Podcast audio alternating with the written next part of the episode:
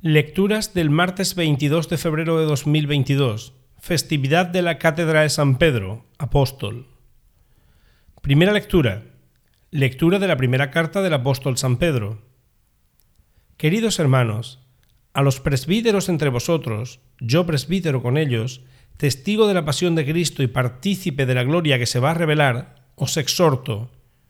Pastoread el rebaño de Dios que tenéis a vuestro cargo, mirad por él, no a la fuerza, sino de buena gana, como Dios quiere, no por sórdida ganancia, sino con entrega generosa, no como déspotas con quienes os ha tocado en suerte, sino convirtiéndoos en modelos del rebaño.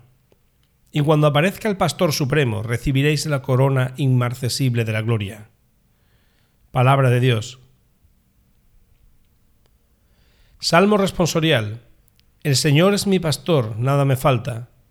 El Señor es mi pastor, nada me falta. En verdes praderas me hace recostar, me conduce hacia fuentes tranquilas y repara mis fuerzas.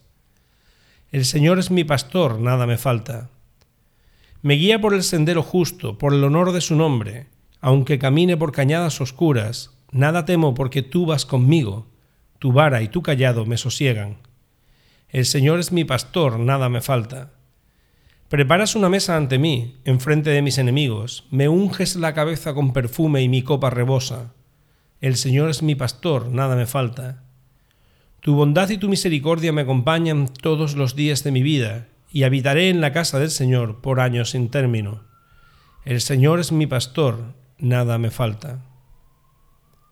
Evangelio. Lectura del Santo Evangelio según San Mateo. En aquel tiempo al llegar a la región de Cesarea de Filipo, Jesús preguntó a sus discípulos, ¿Quién dice la gente que es el Hijo del Hombre?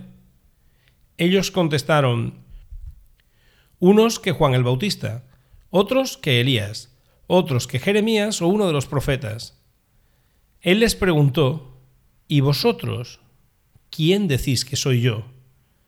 Simón Pedro tomó la palabra y dijo, Tú eres el Mesías, el Hijo de Dios vivo.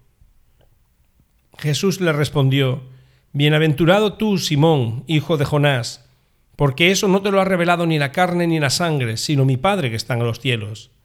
Ahora yo te digo, tú eres Pedro, y sobre esta piedra edificaré mi iglesia, y el poder del infierno no la derrotará.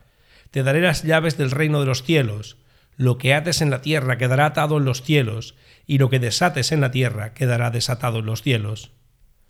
Palabra del Señor.